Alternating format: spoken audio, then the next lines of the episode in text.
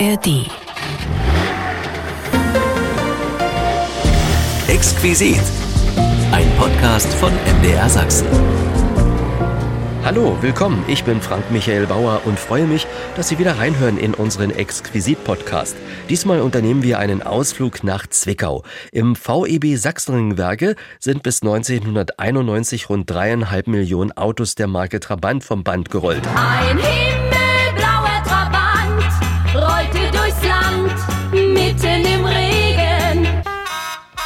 Kleiner Stinker wurde der Zwickauer Zweitakter unter anderem wegen seiner intensiven Duftmarke genannt. Der Volksmund prägte auch die Begriffe überdachte Zündkerze, Plastikbomber, ganz liebevoll Rennpappe oder ganz kurz Trabi. Er war auf jeden Fall der Volkswagen der DDR, denn Mitte der 1970er Jahre fuhr nahezu die halbe Republik Rennpappe. 47 Prozent der Personenkraftwagen zwischen Kap Arkona, Zittauer Gebirge und Thüringer Wald waren Trabis. Im November 1973 ist der ein Millionste Trabant vom Band gerollt im VEB, im volkseigenen Betrieb Sachsenringwerke Zwickau. Vier Trümpfe mit dem Trabant 601. Bequem für vier Erwachsene. Viel Raum für ihr Gepäck. Wendig, ausdauernd und robust. Ihr zuverlässiger Begleiter, der neue Trabant 601. So wurde für das bekannteste Auto aus Zwickau einst geworben, wenngleich die Werbung gar nicht nötig war. Es gab einfach nie genug Trabis in der DDR, außer im Westen. Vor allem Schweden, Finnen, Belgier und Niederländer haben den Wagen bestellt und sehr schnell bekommen. Der DDR Import-Export hat extra Werbespots anfertigen lassen, zum Beispiel für potenzielle Kunden in den Niederlanden. De wagen voor moderne mensen. Trabant 600. Voorwielaandrijving met 600 kubiekcentimeter motor en volgesynchroniseerde versnellingspak. Een wagen voor mensen die vooruitzien. Trabant 600. Werbung für westliche Kunden. Naja, die haben eben mit harter Währung bezahlt, wie es so schön hieß. Die DDR lechzte nach Devisen, nach frei konvertierbarer Währung. Der Normalbürger im Arbeiter- und Bauernstadt musste sich in Geduld üben. Durchschnittlich zehn Jahre hat es von der Bestellung bis zur Auslieferung eines Trabants gedauert. Anders als sonst hat sich das und noch anderes in puncto Trabi auch unter jungen Leuten herumgesprochen, die manchmal kaum noch was über die DDR wissen.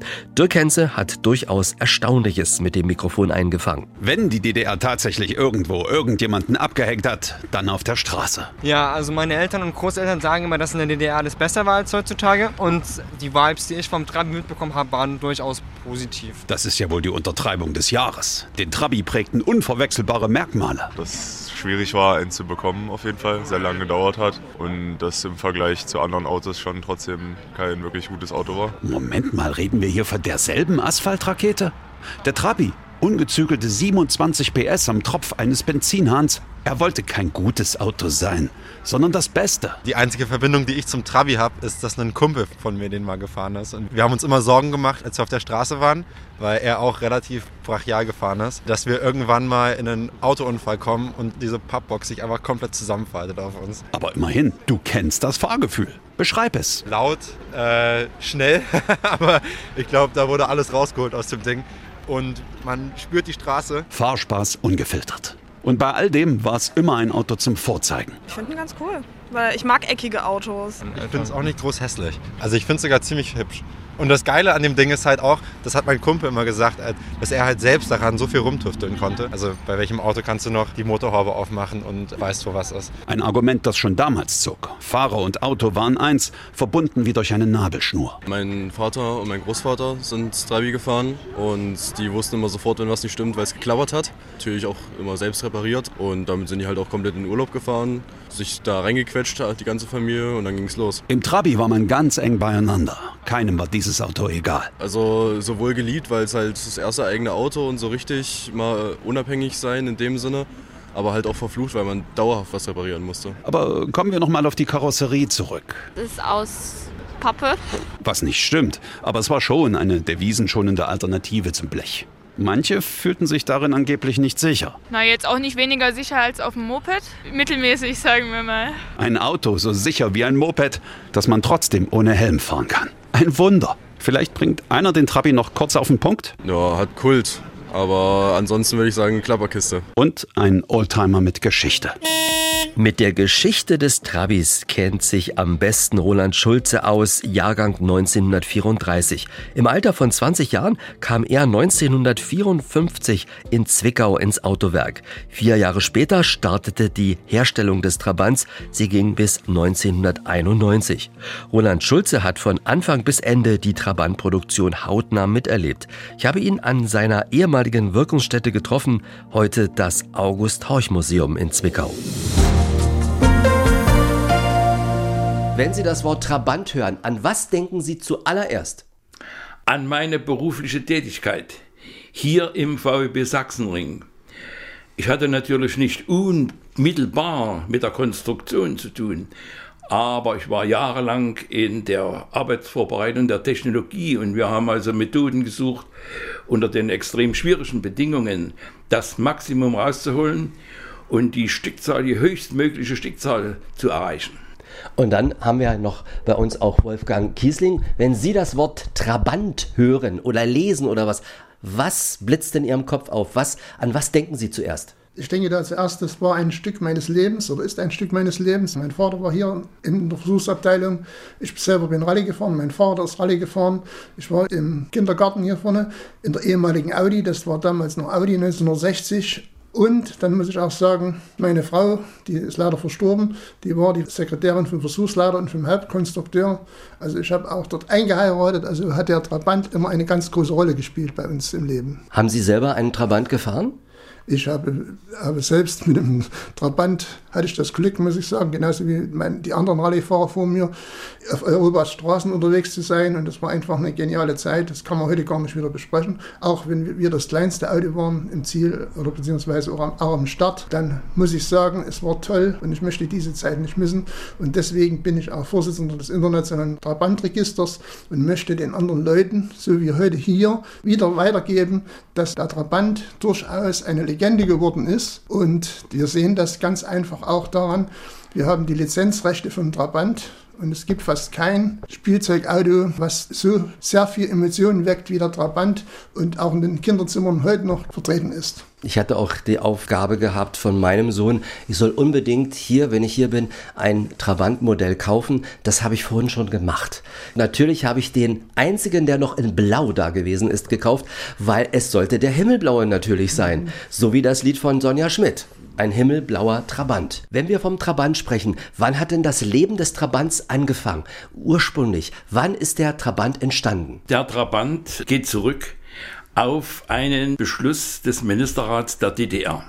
Und zwar wurde im Jahre 1955 beschlossen, für die Bevölkerung einen Kleinwagen zu entwickeln und in möglichst hohen Stückzahlen zu produzieren unter Verwendung verfügbarer Ressourcen, also heimischer Produkte, mit einem geringen Aufwand die Breitenmotorisierung voranzubringen. Gab es Vorgaben, dass gesagt wurde, das Auto darf nur 6000 Mark kosten? Ja, nicht allein der Preis war limitiert, zu etwa um 5000, denke ich, war das, ne? sondern auch Eingangsbedingungen, zum Beispiel heimische Materialien. Und davon war Karosserieblech ausgeschlossen. Das Karosserieblech war von USA unter Sanktion gestellt und für die valutaschwache DDR schwer oder gar nicht zu beschaffen. Also hat man festgelegt, schon in der Aufgabenstellung, schon in der Aufgabenstellung, eine plastikbeplankte Karosserie. Und wie gesagt, vorwiegend Materialien aus der DDR oder dem Bereich der damaligen sozialistischen Länder. Mhm. Es ist dann hier in Zwickau entwickelt worden, das Auto. Nein, der Fahrzeugbau der DDR war ähnlich einer Holding organisiert. Und das Zentrum dieses Industriezweiges war damals in Chemnitz, später Karl-Marx-Stadt, jetzt wieder Chemnitz. Und dort war die Hauptentwicklungsanstalt. Und sie haben ein Fahrzeug entwickelt, das dann bei der Vorstellung selbst dem Auftraggeber zu, der Sachse sagt, zu mickrig war, zu klein. Da wurde die Aufgabenstellung nochmal überarbeitet, um ein Mindestraumangebot zu schaffen, weil man unbedingt vermeiden wollte, dass aus dem Kleinwagen, sagen wir mal, eine Fahrkabine wird oder ein Roller, ein Gogomobil oder sowas. Das wollte man nicht. Man wollte ein kleines Fahrzeug. Die Hauptentwicklung war also in Chemnitz, in dem früheren Entwicklungskonstruktionsbüro. Wie lange hat das gedauert, die Entwicklung? Also so zwei, drei Jahre. Es ging relativ schnell, muss ja, man sagen. Ne? Ja, ja, ja. Naja, hier lagen ja Erfahrungen vor. Es war ja äh, nicht ganz neu. Ne? Neu war ja der luftgekühlte Motor, aber im Kleinwagenbau hatte ja der sächsische Raum hier schon Erfahrungen. Ja.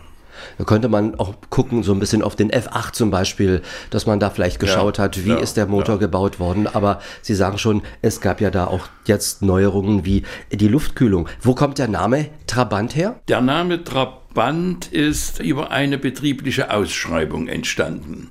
Man hat die Belegschaft gefragt, wie soll denn der B50 heißen? Und zu dieser Zeit flog der erste sowjetische Sputnik um die Erde. Sputnik 1. Als Begleiter, als Trabant. Und von diesem Ereignis inspiriert kam neben vielen, vielen anderen Namen eben auch der Trabant mit zur Auswahl. Es gab eine Kommission, die hat das entschieden. Und ich muss sagen, der Name Trabant ist von Anfang an von jedem angenommen worden. Der war nie in Diskussion oder in Zweifel oder in irgendeiner Form. Der gehörte sofort zu dem Auto und zum Betrieb. Ist er schnell zum Trabi geworden? Ist das damals schnell gegangen, dieser Beiname, dieser Kosename fast? Ja, ich denke, Trabi, das ist was später. Also von Anfang an hieß er nicht Trabi. Ne? Das war schon Trabant, ja. Und dann im Betrieb ist ja so, da heißt das Auto ja nicht Trabant. Sondern P50, ne? Der hat, der. ja, der hat ja einen Namen, einen Wirtschaftsnamen. Ne? ja, ja. Wofür stand das P? Hieß das Personenwagen 50? Personenkraftwagen, ja. Im August-Horch-Museum in Zwickau konnte ich auch mit einem anderen langjährigen Mitarbeiter der Trabantschmiede sprechen. Sein Name Wolfgang Kiesling, heute Vorsitzender des internationalen Trabantregisters Intertrap e.V. Oberstes Ziel von Intertrap ist der Erhalt des Kulturgutes Trabant. Wolfgang Kiesling arbeitete in der Versuchsabteilung im Sachsenringwerk und so hat er als Testfahrer internationale Rallyes mit dem Trabant bestritten. Wettbewerbe führten ihn unter anderem nach Griechenland und Finnland. Nach der Wende kam schnell das Ende für die DDR und den Trabi. Dennoch lebt die Legende Trabant weiter. Das liegt vor allem an unermüdlichen Fans und Freundeskreisen, die dem Auto die Treue halten. Dazu gehört natürlich einmal mehr Wolfgang Kiesling, der dem Trabant für die Anfangsjahre eine große Modernität bescheinigt. Man muss sagen, dass zu diesem Zeitpunkt der Trabant bestimmte Parameter erfüllt hat, die gab es noch nicht. Das bedeutet, du konntest mit vier Mann bequem an die Ostsee fahren. Du hast hinten eine Kofferklappe, die gab es beim B70 noch nicht, wurde erst nachgerüstet. Und du hast vorne 18 BS, ähnlich wie der VW Käfer damals. Und man konnte bequem als Familie, und das war auch das Ziel, später sogar gab es für den B60 einen Camping mit Liegesitzen, das war damals Novum. Und das ganze Thema Zweitaktmotor hat man deshalb gesagt, man bleibt beim Zweitaktmotor. Man hat aber den luftgekühlten Zweitaktmotor genommen, aus dem ganz einfachen Grunde, weil bei dem B70, der auch in geringerer Stückzahl hergestellt worden ist, brauchte man einen Kühler und dann dort, der Kühler war schon wieder aufwendiger. Deswegen hat man gesagt, wir produzieren den Trabant mit einem Zweitaktmotor und Drehschiebern. Drehschieber deshalb, weil man auch die Lizenz nicht bekommen konnte für einen schlitzgesteuerten Motor und MZ hat damals mitentwickelt, Zwickau hat entwickelt und in Chemnitz die Barkastwerke, die damals auch der Hersteller waren des Fahrzeuges, die haben auch mitentwickelt und man hat sich dann auf dem Zweitaktmotor mit 500 Kubikzentimeter, später dann 600 Kubikzentimeter festgelegt. Und dieser Takt hat einen besonders intensiven Geruch hervorgebracht. Ich rieche ihn regelmäßig. In meiner Garagenanlage befindet sich ein Fan, er holt den Trabi regelmäßig raus. Und nun zurück an die Anfänge mit Wolfgang Kiesling aus der Versuchsabteilung und natürlich mit Roland Schulze, der schon ab 1954 im Trabantwerk beschäftigt gewesen ist. Der erste Trabant war der P50 ab 1958 mit 500 Kubikzentimetern. Davor sind aber auch schon Wagen produziert worden. Naja, also es wurde ja hier in Zwickau zu dieser Zeit gebaut, erstmal der F8 noch, der DKW F8, dann IFA F8 und dann der P70 als Ableitung vom F8. Und es war klar, dass der P70 durch ein anderes Fahrzeug abgelöst werden muss. Und dann kam eben dieser Trabant. Also mhm. da musste ja aber, da musste natürlich dann auch eine Produktionslinie aufgebaut natürlich. werden, logischerweise, nachdem die Konstrukteure in Karl-Marx-Stadt gesagt haben, das soll das Auto werden. Man ist damals auch, der B70 und der F8 hatte ja ein Fahrgestell gehabt. Und das wurde so, dass praktisch das Fahrgestell da war und die F8-Karosse beziehungsweise die äh, B70-Karosse, die überwiegend aus Holz bestand. Also es war ein Holzgerippe. Später wurde das ja ein Metallgerippe, wie man so schön sagt. Dort wurde auch schon die Doroplast verwendet. Ließ sich natürlich dort leicht anbringen auf das Holz. Und der B70 war dann das erste Fahrzeug schon komplett mit einer Doroplast-Karosserie. Sehen wir auch in unserer Ausstellung. Das war natürlich einfacher, als wie, dass man das dann beim Trabant der eine Karosserie, äh, eine Blechkarosserie hatte oder Gerippe hatte und dann dort die Beplankung war. Also es mussten viele Dinge neu erfunden werden, um dann den Schritt vom B70 zum Trabant zu tun. Eine der großen Erfindungen war ja Duroplast. Aus was besteht dieses Material? Was, was steckt da drin? Ich glaube, Baumwolle ist damit verarbeitet worden. Ja. Für mich ist der Trabant insgesamt war und ist ein Auto der Vernunft. Warum? Und zwar in allen Komponenten. Wir haben den Rahmen von dem P70 weg. Es ist eine selbsttragende Karosserie. Wir haben einen luftgekühlten Motor, der all diese Aufwendungen für die Wasserkühlung spart. Wir haben einen komplexen Frontantrieb mit Motor und Getriebe als Block und wir haben eine Karosserie, die sich aus schmalen Blechen, die konnte man hier walzen, auch in der DDR, aufbauen lässt und diese wurde mit eben diesem Duroplast beplankt. Die Auto-Union hatte vorher schon Versuche gemacht, F8 wie bekannt, also Sperrholzkarosserie. Also man wusste, man kann Karosserien bauen, die nicht generell mit Blech beplankt sind. Da muss ein anderer Stoff her. Und so hat man auch in diesem Punkt die Auflage gegeben mit den verfügbaren Mitteln. Verfügbar war sowjetische Baumwolle, namentlich sowjetische Baumwollkämmlinge. Also das ist kurzhaarige, nicht verspinnbare Baumwolle, die aus der langhaarigen herausgekämmt wird und Sorten, die also nicht so, so wertvoll sind und die zum Teil sogar als Beiladung fast umsonst hierher kamen. Und Harz aus heimischer Braunkohle. Das war's. Und das wurde sozusagen unter Druck zusammengepresst mit Wunderbar, Hitze. Ja, also aufeinander gebracht. Die Baumwolle wurde in Form gebracht und Harz drüber gestreut und mit Wärme zusammengepresst. Fertig war der Kotflügel. Leider war es so nicht. Diese Baumwolle musste hier im Werk bis auf das Feinste gereinigt werden, feiner aufgekämmt als in der Textilindustrie. Denn durch die Erwärmung sind dann verbliebene Samenkapseln oder Fremdkörper aufgeblüht und sind dann an die Oberfläche gekommen. Denn die Oberfläche war ja die sichtbare Karosserieansicht. Also der Aufwand, diese Wolle und dieses Harz so aufzubereiten, dass es auch für den Automobilbau verwendet werden konnte, war erheblich. Der ganze Prozess war auch energetisch sehr aufwendig. Die Duroplastbeplankung war also keine Frage der Rentabilität, war auch keine Frage der Qualität, sondern ausschließlich der Ersatz für Blech. Konnte man das auch wieder einschmelzen? Hat das funktioniert? Das ging nicht, ne? So, da sind wir an dem Punkt, das ging nicht. Man kann sich vorstellen, dass das Harz unter Druck und bei der Temperatur von ungefähr 200 Grad versindert ist. Das lässt sich nicht wieder auflösen. Und das ist die Tücke des Objektes.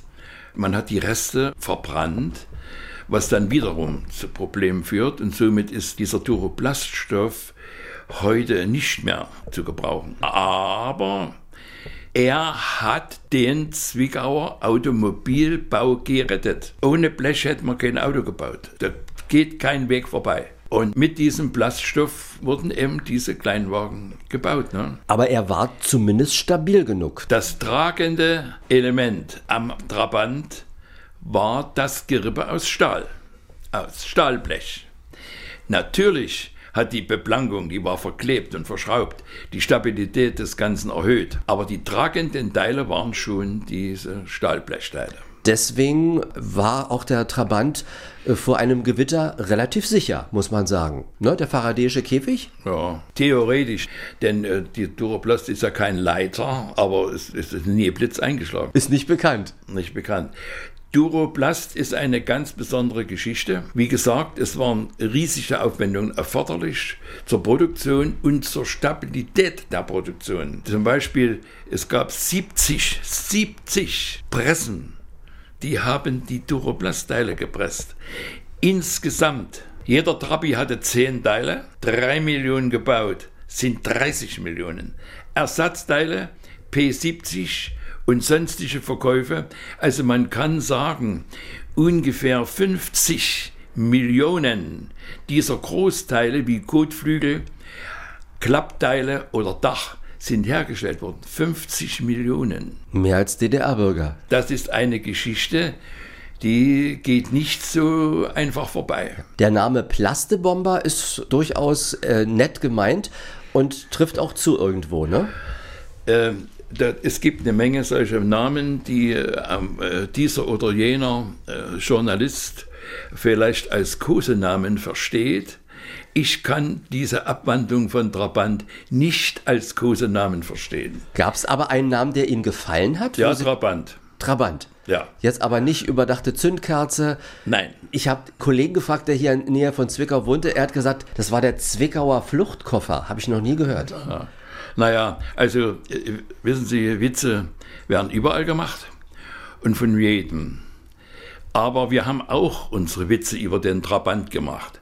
Aber es war mir immer lieber, wir haben sie selber gemacht, als dass wir sie von Außenstehenden zu hören bekamen. Naja, es waren die Kunden im Endeffekt auch, die das gemacht haben, die den ein oder anderen Namen erfunden nee, haben. Nee, nee, nee, nee. Nee? Nein, nein, nein, nein.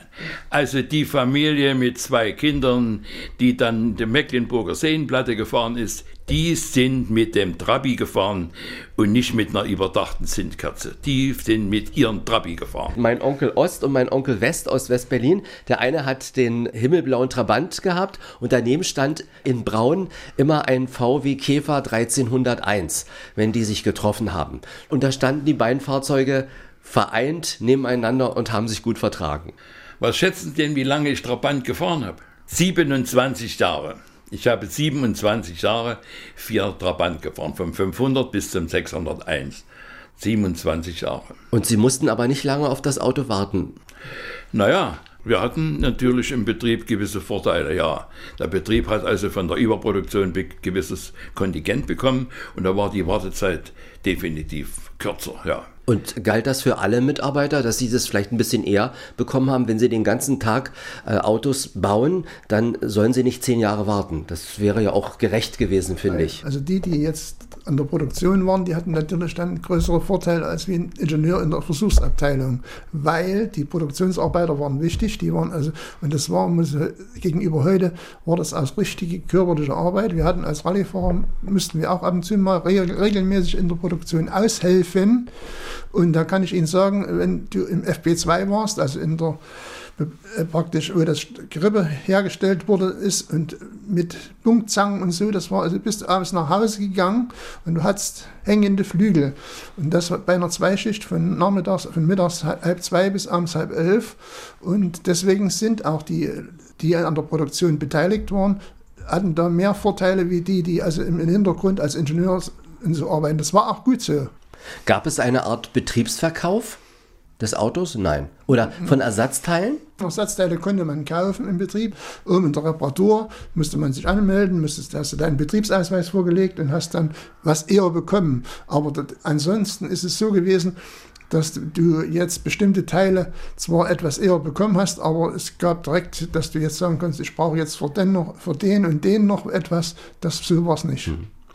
Es gab Einzelverkäufe, aber es gab keine betriebliche Verkaufsstelle. Wie war denn das früher? Es war ja eine größere Wartezeit. Haben Sie auch Leute von außen angeschrieben hier in den Betrieb, ob es vielleicht mal ein bisschen schneller geht, dass Sie ein Auto bekommen können? Hat es Post gegeben? Da sind wir beide nicht so recht äh, die Fachleute. Ich kann mir so vorstellen, dass sich viele beschwert haben über die langen Lieferzeiten. Ne?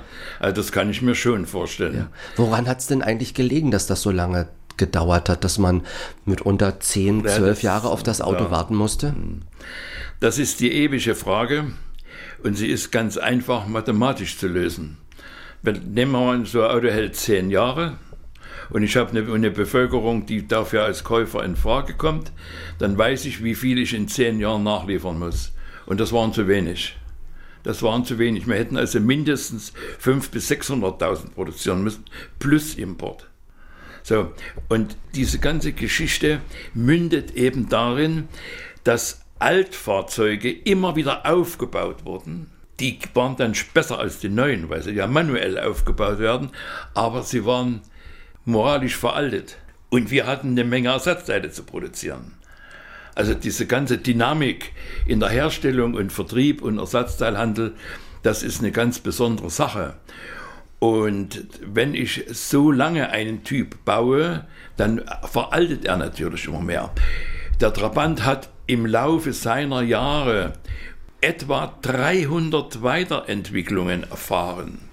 Das geht von komplizierten und von größeren Aufwendungen, zum Beispiel das äh, Synchrongetriebe oder die Gemischabsenkung auf äh, 1 zu 50 bis hin zu Kleinigkeiten, Veränderung des Rückspiegels oder solche kleine Dinge. 300. Am Ende hat er auch alles, was damals Mode war, Rückfahrscheinwerfer und Scheibenheizung hin und alles Mögliche, war alles da. Nur eben die Karosserie war auf dem Stand der äh, 50er Jahre. Das war dann wahrscheinlich auch der Nachteil am Ende, dass man sagen konnte, dass nicht genügend Neues eingeflossen ist. Na, war es dann einfach Neues eingeflossen, aber es gab, äh, gab keine neue Karosserie. Eine neue Karosserie hätte eben gebracht doch etwas mehr Raumangebot mhm und ein moderneres Design. War das eigentlich noch von, ich sag mal, von Regierungsseite, äh, wegen mir auch vom Politbüro, war das überhaupt noch gewollt, dass das Auto weiterentwickelt wird? Gewollt schon, aber das geht doch nicht. Die Investitionskraft der DDR war zu schwach. Und da ging es nicht allein um den Hersteller, um vielleicht um eine Automobilfabrik in Zwickau. Äh, die drei Milliarden, die hätten wir vielleicht noch auf die Beine gekriegt. Aber denken Sie mal an die Zulieferindustrie. Und in Ostdeutschland, also dem Teil, den wir als DDR hatten, waren 25 Prozent der deutschen Automobilproduktion angesiedelt. Und 25 Prozent ist ein Viertel. Ja? Und Male war im Westen. Und Continental war im Westen. Und Bosch war im Westen und viele andere Automobilzulieferer und vor allen Dingen der montane Bereich, also Stahl- und Walzartikel. So das hätte mit dem Aufbau einer erhöhten Produktion eine riesige volkswirtschaftliche Aufwendung ergeben. Das waren viele Milliarden.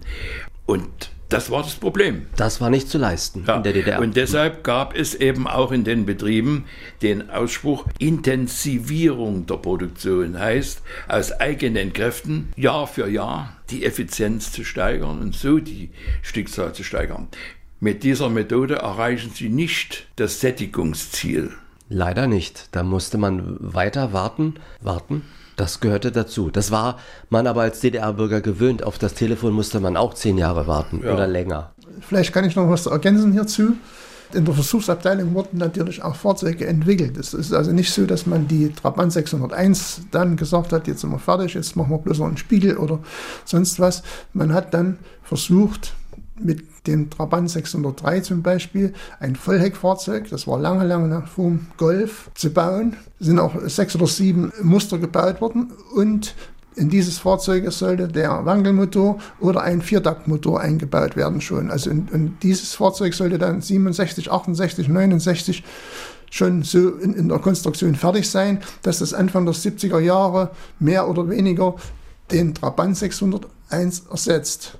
Dann war ich selbst dabei, in den 70er Jahren hat man das sogenannte RGW-Auto im Versuch entwickelt. Das RGW-Auto war so konzipiert, dass man in Zwickau das Getriebe hätte gebaut und die Vorderachse. Dann von Skoda Tschechien hätten wir den Viertaktmotor bekommen und man hätte ein einheitliches Auto gebaut mit Eisenach zusammen, sprich einen Viertaktmotor und bestimmte Komponenten, wie man das heute gemacht hat, teilweise Kopfstützen und so weiter und, und die ganze Front und die Scheinwerfer wären einig gewesen. Also wie gesagt, wir hätten die Getriebe nach Tschechien geliefert. Umgedreht hätten wir dann davon die Motoren bekommen. Und dort wurden in Zwickau schon 20 oder 21 Funktionsmuster gebaut.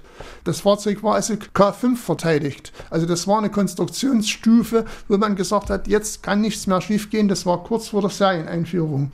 Und dann wurde gesagt, nein, es wird doch wieder eingestellt, wir haben das Geld nicht dafür. Und hat man damals auf den W50 äh, aus den 60 gemacht. Also die DDR war einfach nicht in der Lage, mehrere Dinge gleichzeitig zu tun. Deswegen muss ich sagen, wenn ich zum Beispiel die Entwicklung des Wankelmotors bedenke, wir bauen also so ein Fahrzeug gerade auf, so ein originalen Versuchsfahrzeug, mit dem, dem Trabant 601. Da waren vier, vier Leute, die den Motor entwickelt haben. Die hatten weder einen Computer, haben die alles händisch gemacht und, und, und. Und es sind in dieser Zeit 100 Motoren gemacht worden. Teilweise in Zwickau, teilweise im WDZ, Wissenschaftliches Zentrum in Chemnitz oder damals in Karl-Marx-Stadt und so weiter. Aber in der DDR wurden zu diesem Zeitpunkt der Trend, den es in der Automobilindustrie generell gab, Wankelmotor, kleiner Motor, also praktisch 4 PS und so weiter, da sollte als Ersatz für den Trabant 601, für den luftgekühlten Motor entwickelt werden und dort auch reingekommen. Und wir haben dort viele Motoren Prüfstand gehabt und so weiter. Also die Entwicklung war immer da, weil ich komme aus der Entwicklungsabteilung und man muss sagen, das waren äh, Leute, wo es in, in anderen 100 Mann was gemacht haben, dass da ein, ein ganz kleiner Kreis da war, die sich also wirklich in, in Gedanken gemacht hat, wie kann man den Trabant weiterentwickeln. Zum Beispiel äh, hatten wir dann auch in diesen 60er Jahren schon die Vorderachse, McPherson Vorderachse mit Scheibenbremse und so. Das war alles schon ein, ein Stand, wo andere noch einen Rahmen drunter hatten. Also wir waren immer zu einer bestimmten Zeit waren wir dort auf einem Niveau, was das Weltniveau entstanden hat, aber es ist eben leider nicht gekommen. Stimmt es, dass es etwa Mitte der 80er Jahre einen Vertrag gegeben hat mit VW wegen Übernahme des Viertaktmotors, eine Lizenz? Ja, nachdem dieses RGW, Rat der gegenseitigen Wirtschaftshilfe, war also ein Mehrstaatenprojekt nicht zustande gekommen war, waren die Betriebe ja wieder auf ihre eigenen äh, Möglichkeiten angewiesen. Übrigens war dieses RGW-Auto oder die Technologie, der arbeitsteilige Prozess nicht anders als heute jeder Konzern arbeitet. Es gibt keine Automobilfabrik mehr, in der alles hergestellt wird. Also die tauschen sich aus nach allen Regeln. Und du hast Zulieferer, ganz normal, ja. Meister dieses Fachs sind der Asiaten. Und da waren also die Betriebe wieder auf eigene Füße gestellt. Ja, und da gab es eben nun dann so eine Weiterentwicklung und äh, Volkswagen bot ja an, nicht allein nur den Viertaktmotor, sondern auch gebrauchte Technologie mitzuliefern. Und zu dieser Zeit aber, als das Volkswagen-Geschäft begann, war ja unser Betrieb Sachsenring schon in einer Phase der Expansion. Also es wurde in Mosel gebaut, es stand das Gelenkwellenwerk schon, es war die Fläche reserviert für Lackierung, Montage eines neuen Automobilwerkes für eine Mindestkapazität von 50.000 Einheiten. Das wusste man natürlich auch bei VW. So, und äh, jetzt äh, musste das Auto natürlich auch äh, modernisiert werden. So hat man eben den, äh, den Rumpfmotor übernommen, einen arbeitsteiligen Prozess organisiert, in dem Karl Marx Stadt eine ganze Anzahl Teile äh, nach Wolfsburg geliefert, nämlich die zum Rumpfmotor gehörenden Teile und Ergänzungsbauteile von VW hier zurückkamen. Mhm. Und das Konzept war, den Zweitakter immer weniger zu produzieren und diesen neuen Viertakter immer mehr zu produzieren. Für den Trabant war es eine Tortur, denn er musste grundhaft umgestaltet werden. Der Motor ist größer, passte zunächst mal nicht rein es war also eine ziemlich schwere Arbeit. Aber der Betrieb hatte ja zu dieser Zeit auch noch erhebliche eigene Konstruktionskapazitäten. Und wir haben es ja gerade gehört, äh, wir waren auf dem neuesten Stand der Dinge weltweit in der Konstruktion und sogar in der Erprobung. Gefehlt hat es eben an der Investitionskraft, neue Fabriken zu bauen. War eigentlich die Staatsführung mal zu Gast in äh, Zwickau. Honecker oder Mittag. Nee, Honecker nicht, Mittag mehrmals. Günter Mittag, das war ja. der Wirtschaftsboss der und DDR. andere auch waren hier. Und die haben natürlich den Leuten viel Mut gemacht in großen Reden. Aber sie konnten an der Objektivität nichts machen. Das heißt nicht, dass die DDR nicht investiert hätte. Das Ganze hängt ja auch mit dem Export zusammen. Trabant wurde exportiert in 14 Länder. Die Stückzahl ging dann immer mehr zurück. Aber wir haben ja auch heute noch Ersatzteilvertrieb in Zwickau in 14 Ländern. Aber das hat nicht gebracht. Wenn ich exportieren, wenn ich ein Auto exportieren will, dann muss ich das liefern. Als Limousine, als Sportwagen, als Cabriolet. In mindestens drei bis vier Motorvarianten, sechs oder acht Reifen zur Auswahl und eine Farbpalette von zwölf bis 15 Farben. Das konnten wir alles nicht leisten. Nee. Also muss ich in der Volkswirtschaft mein Geld dorthin lenken, wo ich das kann. Und dann nennen wir mal ein Beispiel. Das waren Halbmondteppiche, das waren Kinderwagen, Weltmarktführer in Zeitz. Zekiva. Das waren Küchenmaschinen, also äh, Ausrüstung der Nahrungs- und Genussmittelindustrie und einige anderen. Dorthin sind die Investitionen geflossen, um Faluda zu schaffen. Hm. Vielleicht noch eine kleine Parallele, was ein bisschen untergeht. Wir hatten ja in den 80er Jahren auch eine Geschichte in Zwickau. Das war das sogenannte Gelenkwellenwerk welches Gelenkwellen an den BSA-Konzern, also Citroën und Peugeot-Konzern liefert.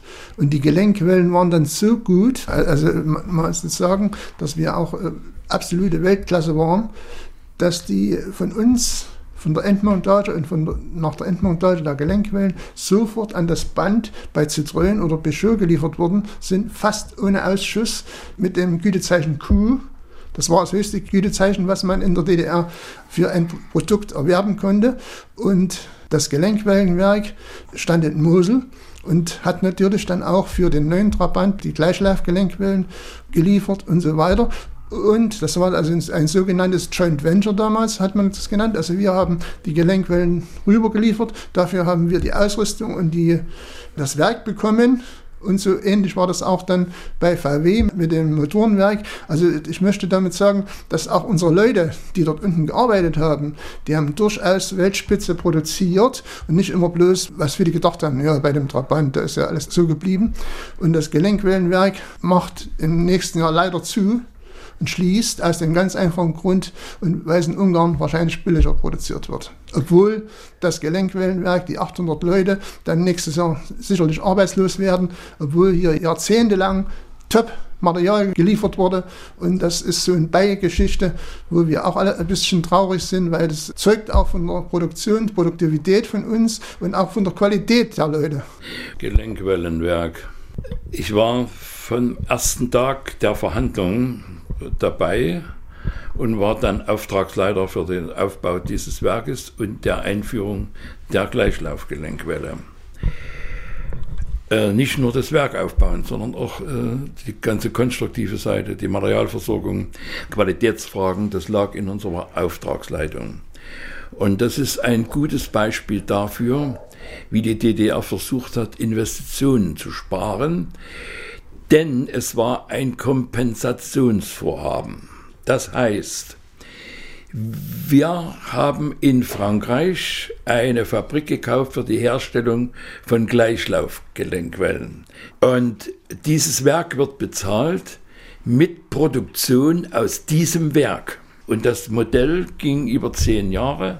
Wir mussten also einen Teil der Produktion nach Frankreich an die Firma Citroën liefern, die sie ihrerseits in ihre Autos verbaut haben. Hat schon gesagt, absolute Qualität, ohne Diskussion. Und es ist tatsächlich so gewesen, die haben mir äh, die geliefert in plombierten Behältern ans Band. Die haben absolut Weltniveau. Das war absolutes Weltniveau. Ferner ist in Mosel dann diese Fahrzeugmontage und Lackierung entstanden. Das war auch ein sehr, sehr modern ausgerüsteter Teilbetrieb. Aber wie gesagt, es war alles nicht genügend, um den äh, Bedarf zu decken. Aber die Gelenkwelle, das war natürlich ein Teil des äh, Gemeinschaftsautos. DDR, GSSR und eventuell noch Polen und Ungarn dazu. Die Gelenkwelle braucht man. Beim Frontantrieb ist es besonders wichtig, dass das Motordrehmoment sehr gleichmäßig auf die Räder verteilt wird. Also nicht ruckartig und so weiter, sondern ein, ein, ein kontinuierlich Prozess. Sozusagen. Ja. Und diese Technologie gab es im ganzen Ostblock nicht. Die Gelenkwellen, die es bis dahin gab, hatten den Vorteil, und das ist für Bastler heute noch wichtig, dass sie auf einfachen, normalen Werkzeugmaschinen hergestellt werden konnten, aber nicht die Gleichlaufqualität haben im Betrieb. Und das kann eben die neue, die Gleichlaufgelenkwelle, aufgrund ihrer sehr komplizierten geometrischen Gestaltung, aber sie lässt sich nicht auf Normalmaschinen herstellen. So, das war das Neue an der Sache. Und das ging über zehn Jahre. Und als die Wende kam, war das Werk gerade bezahlt. Wunderbar. Und dann im weitesten Sinne gab es eben dann eine Eigentumsübertragung besonderer Art. Ich darf noch mal ergänzen, Ja.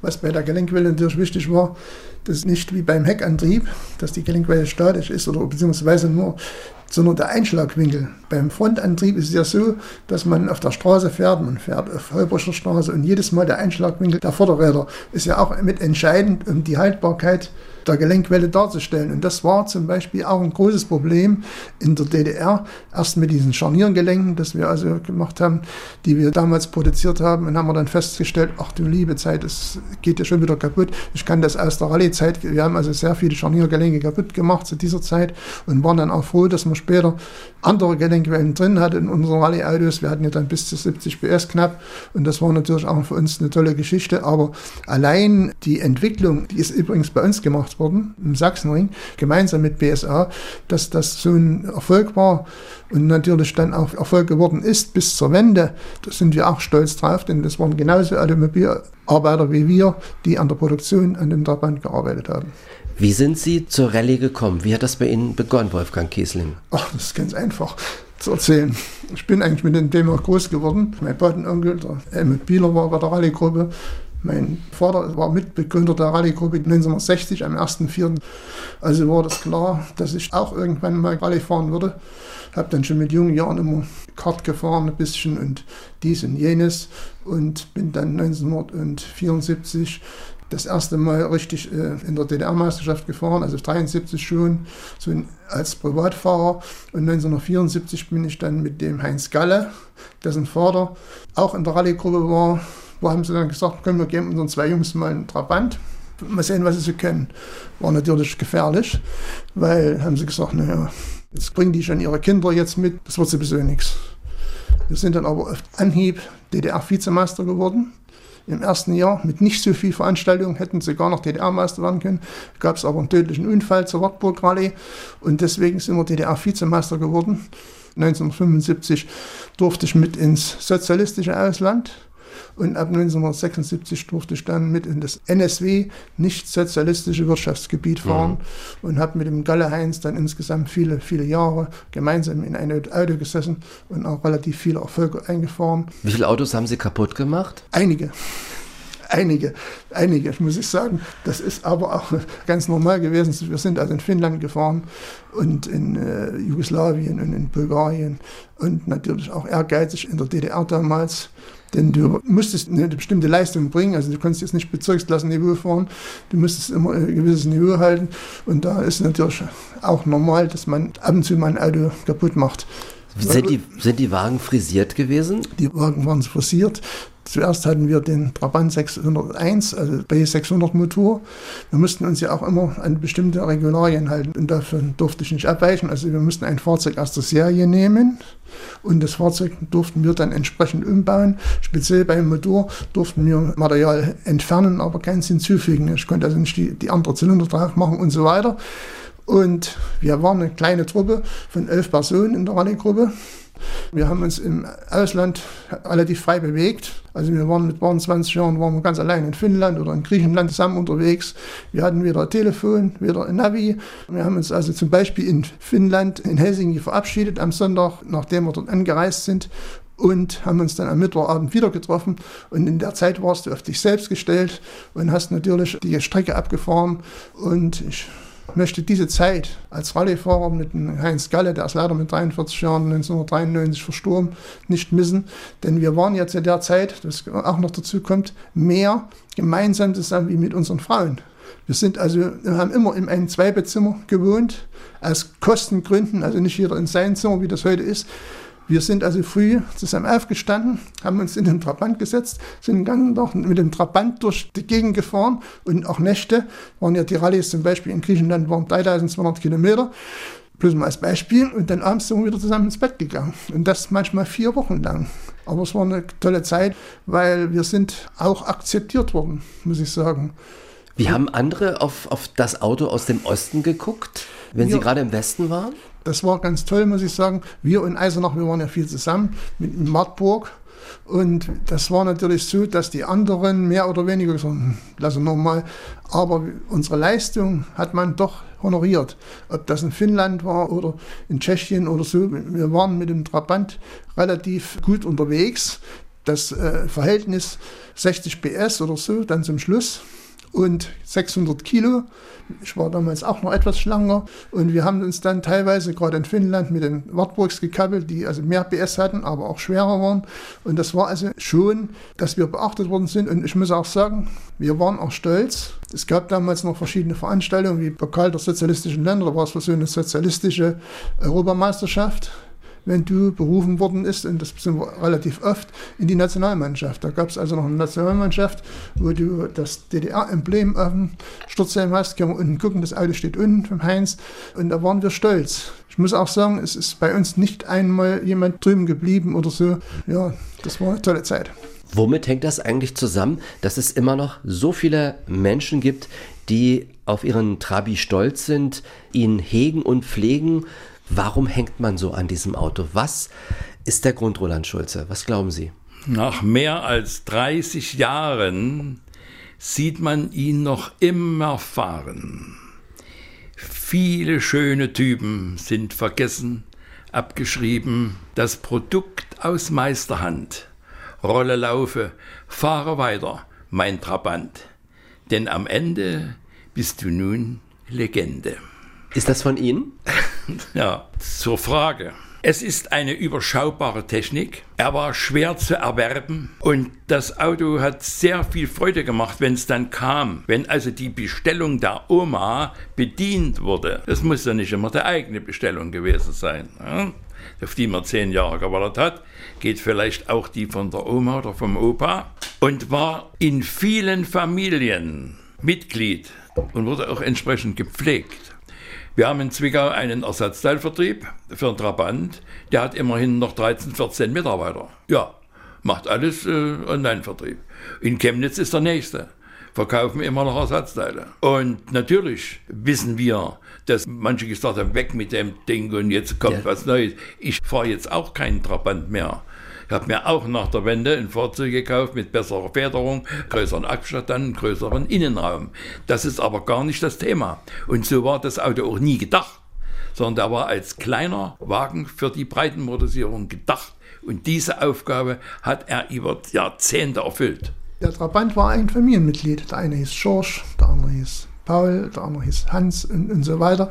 Und der wurde gepflegt. Wenn da was kaputt war, das war ja fast eine ganz traurige Geschichte.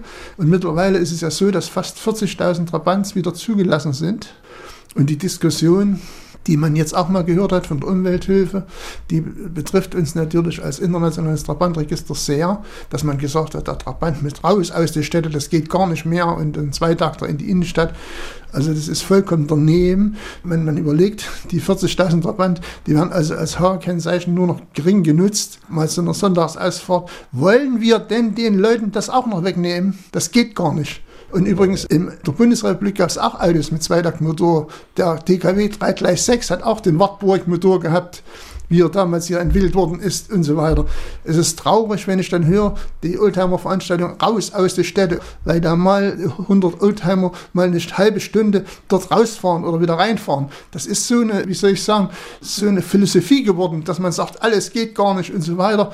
Und die ganzen Mopeds, die Jugend freut sich, da kann man reparieren. Da ist noch nichts Elektronisches dran. Und sie werden dann rangeführt an Handwerk und so weiter. Und ich finde das ganz toll und man sollte doch immer ein bisschen abwägen, was man lässt und was man nicht lässt. Ja. Genau. Soll ich Ihnen mal noch eine Geschichte erzählen vom Trabant? Ja. Wir haben gehört heute hier, dass der Sachsenring dann auch eine Menge Weiterentwicklungen konstruiert hat. Da gab es Autos mit Kreiskolbenmotoren, da wurden Autos gebaut mit Skoda-Motoren und natürlich auch mit dem Dreizylinder Wartburg-Motoren. Und damit die richtig schön erprobt werden konnten, hat man die dann auch freigegeben für Dienstreisen. Nicht für jeden, aber für solche, die eben in dem Bereich gearbeitet haben, sagen hier, du hast nach Eisenach zu fahren oder nach Berlin und du nimmst den Trabi, musst aber, wenn du wiederkommst, nächste Woche 1200 Kilometer auf dem Dacho haben. Ne? Und da bekamen wir in Zusammenarbeit mit Eisenach, Automobilwerk Eisenach, einen Trabi mit Wartburg-Motor. Zwei Personen. Und das war natürlich ein Knaller.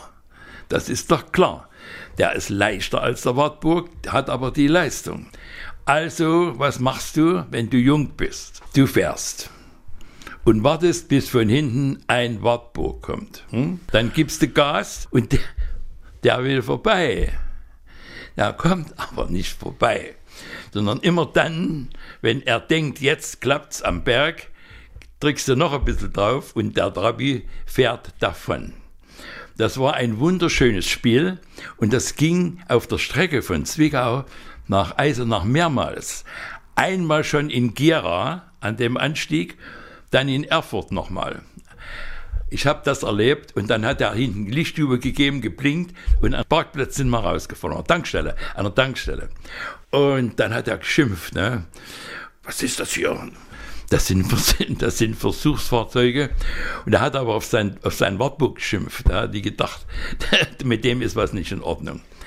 Also, wir haben auch Humor gehabt damit. Ne? Dann hat man natürlich auch noch so einen Schein gehabt, dass man, wenn es die Straßenverkehrsverhältnisse erlaubt, dass du auch schneller fahren kannst als 100 km/h. Und dann, wenn du angehalten worden bist, bis nach Berlin, wir sind ja öfters mal nach Berlin gefahren, und hat, hat angehalten, wissen Sie, wie schnell Sie gefahren sind? Haben wir gesagt, ja. Und dann hast du den Schein rausgeholt und da hat er immer geguckt, der Volkspolizist, und hat gesagt, das gibt's doch gar nicht. Und die ganzen Erprobungsfahrzeuge hatten diesen Schein und wir natürlich als Rallye-Fahrzeuge auch. Und deswegen war das immer ganz gut, dass man da so ein... Also einen gewissen Freibrief, der sonst nur der Polizei oblag, äh, wenn die Blaulicht angemacht haben. Korrekt.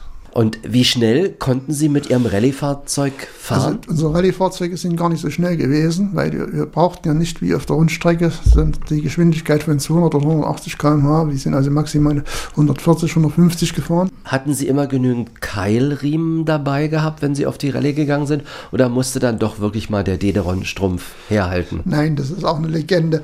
Äh, der Dederon-Strumpf hat äh, für uns nicht, her, nicht hergehalten. Erstens haben wir gar keine Frau mitgehabt und wir, von uns hat keiner jedenfalls Strumpfhosen getragen, so wenn ich mich erinnern kann. Aber unsere Fahrzeuge waren also so ausgerüstet, dass wir einen äh, vorrätig hatten und auch so, dass wir mit relativ wenigen Mitteln, also wir konnten das innerhalb drei, vier Minuten oder fünf Minuten konnten wir das wechseln. Und genauso haben wir dann praktisch auch innerhalb von fünf Minuten in, in Reifen gewechselt und so weiter. Das war, das war übrigens unser großer Vorteil. Wir waren elf Personen oder zwölf Personen in der Sportabteilung, genauso war es in Eisenach. Und wir haben alles selbst gemacht. Christian Meichner, Jens Richter oder früher der Jochen Müller haben also die Motoren frisiert und ich auch mit dann viele Jahre. Also ich wusste genau, wo ich bei dem Motor hingreife und die anderen haben das Fahrgestell gemacht. Galle Franz, Galle Heinz und so weiter haben das Fahrgestell gemacht und so waren wir immer in der Lage, selbst zu tun. Und das war auch ein Team, ist ein Teambereich und wir haben es auch so immer gemacht, dass wir wenn der eine Probleme hatte, habe ich mich bei dem unter das Auto gelegt und habe äh, dort geholfen. Und umgedreht war dann natürlich auch so, weil wir waren meistens mit drei Fahrzeugen unterwegs. Also äh, ist das äh, immer als Teamwork gegangen. Und wir haben auch eins gemacht. Wir haben natürlich, wenn du in Finnland oder irgendwo einen Klassensieg gefahren hast, hast du auch Geld bekommen, sprich Finnmark oder so.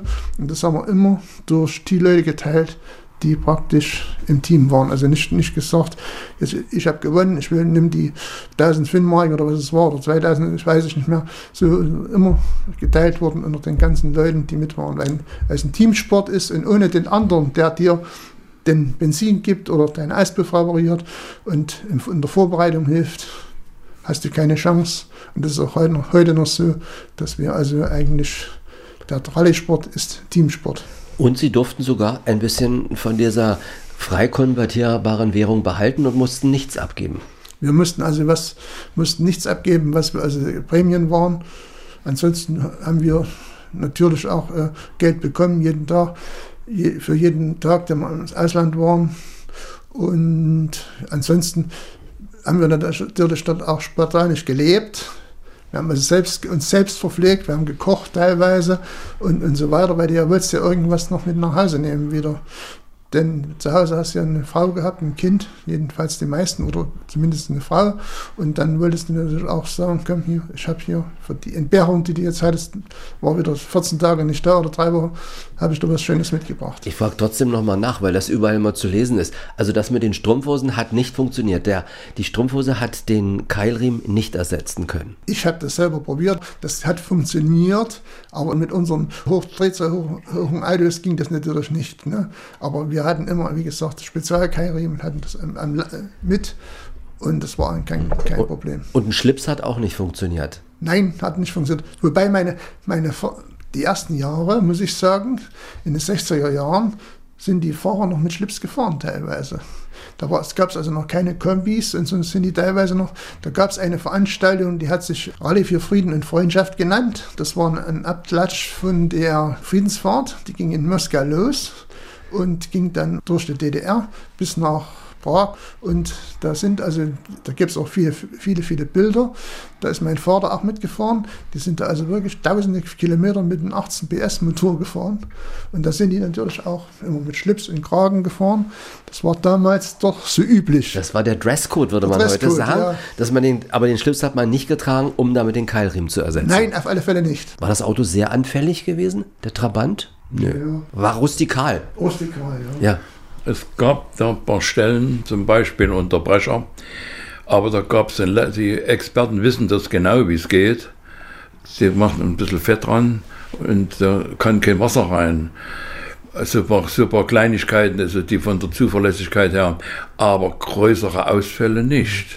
Ich kann mich noch daran erinnern, wenn ich mit dem Trabant meines Onkels mitgefahren bin, da mussten wir die Türen immer etwas stärker zuschmeißen, ja, ja. weil die wahrscheinlich nicht richtig eingestellt gewesen sind, damit ja. sie auch wirklich halten und zugehen. Und wenn ich dann bei meinem anderen Onkel, die hießen beide Herbert, gewesen bin und dann habe ich nicht dran gedacht, dass bei ich bei seinem Lader die Tür nicht so zuklatscht, das ist kein Trabant hat er dann immer mit mir geschimpft, wenn ich die Tür zugeschmissen habe. Das ist doch kein Trabant. Wobei man muss natürlich sagen, dass die ersten Fahrzeuge von 1964, wir haben selbst noch eins, dass die Türe wesentlich günstiger und besser zuging wie heute, weil nämlich das Blech damals noch wesentlich stärker war. Die Bodengruppe war noch aus dem Ganzen, später wurde dann mit einer Rollnaht und drei, dreifach war die Bodengruppe dann und die werden Sie heute merken, ist ähnlich bei den heutigen Autos, wenn Sie einen Audi von 1993 oder 94 haben, der ist ganz anders aufgebaut wie der Audi von heute.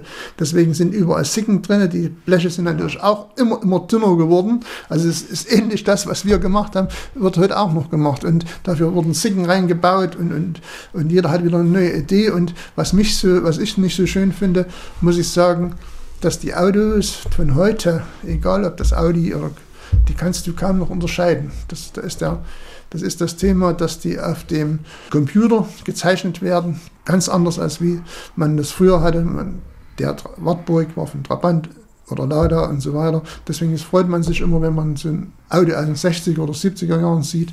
Die hatten noch ein Gesicht, ob das ein Mercedes war oder ein Golf oder, oder, oder ein Käfer und, und so weiter. Jeder war anders und heute ist das alles eins. Man sieht, dass die Autos designt werden als mit dem Computer und so weiter und natürlich das Maximum herausgeholt wird. Und die Bleche sind auch heute wieder weniger geworden von der Dicke her und, und, und so weiter. Gab es für, für, Sie ein Lieblingsauto aus dem Westen als DDR-Bürger, wo Sie gesagt haben, oh, den würde ich ja auch gerne mal fahren oder vielleicht sogar haben wollen? Also ich war immer scharf auf dem Audi 80 und das ist mir dann auch gelungen. Und dann ja, bin ich aber abgekommen von dem. Erstens war, waren sie zu teuer. Äh, leider hatte ich auch äh, einige Mängel. Und dann habe ich Skoda gefahren. Und das war eine sehr zuverlässige Geschichte, die Skoda-Fahrzeuge. Übrigens eine ganz andere Fabrik als zum Beispiel Montagewerk Mosel. Skoda ist noch selbstständig, eigene Konstruktion, im eigenen Vertrieb. Und jetzt habe ich einen Asiaten, einen Hyundai.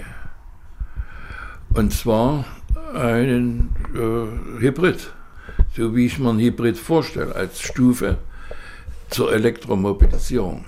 Mhm. Also erstmal Rückgewinnung von Energie. Und äh, da, da ist jetzt für mich das Auto der Vernunft. Sozusagen die Fortsetzung des Trabants für Sie. Hm. Auto der Vernunft. Ja, jetzt nicht mehr der Trabi. Jetzt ist er Geschichte. Aber Sie sehen ihn es ja geht, ich, Es geht, ich kann nicht die Konstruktion von Mitte der 50er Jahre äh, mit, das ist 70, 80 Jahre her, das geht nicht. Es hat alles seine Eigenheiten.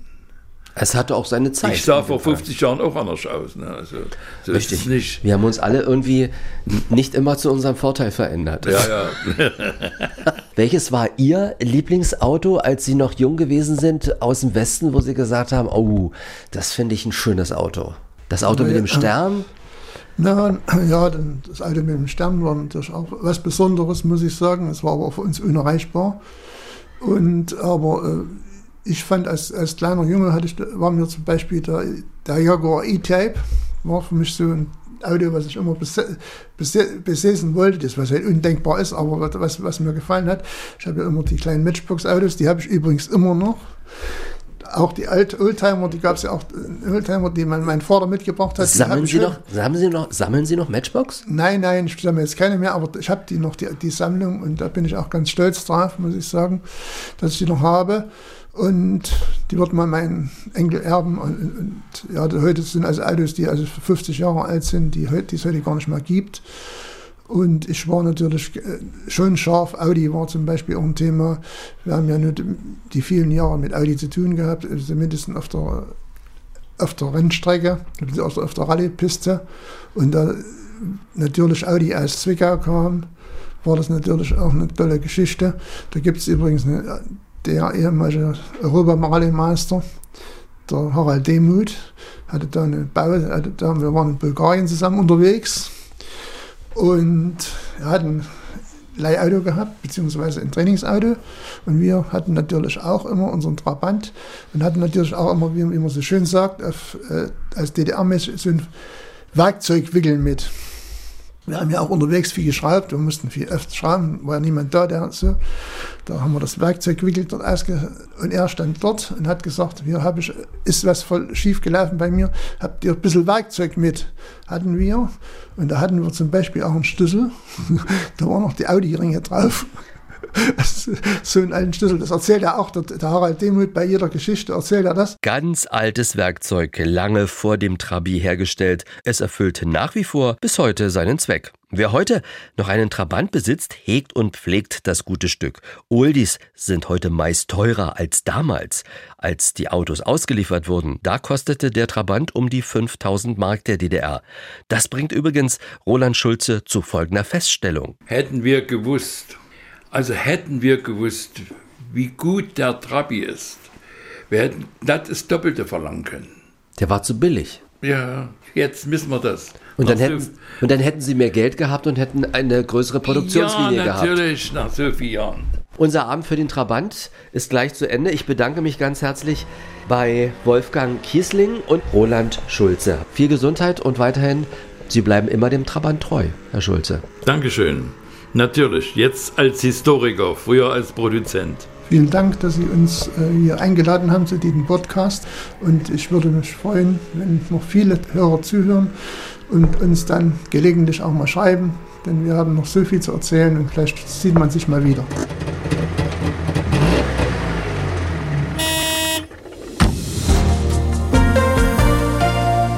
Das war ja dann schon wieder unser Podcast, diesmal rund um den Trabant. Seine Geschichte wird im August-Horch-Museum in der Audistraße in Zwickau sehr gut veranschaulicht. Besuchen Sie doch mal das besondere Automuseum, kann ich auf jeden Fall empfehlen. Und empfehlen möchte ich weitere Podcasts in der ARD Audiothek aus unserer Exquisit-Reihe. Zum Beispiel zur Geschichte der großen Unterhaltungsshow Ein Kessel Buntes oder über das Leben von DDR-Swing-Legende Fips Fleischer.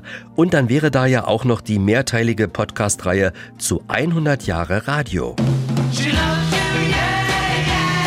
Radio macht Musik. Mit der Monotonie des Je, Je, Je und wie das alles heißt, ja, sollte man doch Schluss machen. Radio macht Sport. Da, da für Deutschland! Radio macht Politik. Nach über 40 bitteren Jahren ist Deutschland wieder vereint. Und wir machen Radio seit 100 Jahren. Radio macht Geschichte. Der Podcast jetzt in der ARD Audiothek. 100 Jahre Radio hört nie auf. Menschenskinder, bin ich glücklich! Dankeschön für Ihr Interesse. Schreiben Sie uns bitte, wen wir mal in unseren Podcast holen sollen oder welche DDR-Geschichte Sie ganz besonders interessiert. Unsere E-Mail-Adresse lautet exquisit.mdr.de. Alle Podcasts von MDR Sachsen hören Sie in der App der ARD Audiothek. Na, da freut sich aber Pitti Platsch der Liebe. ARD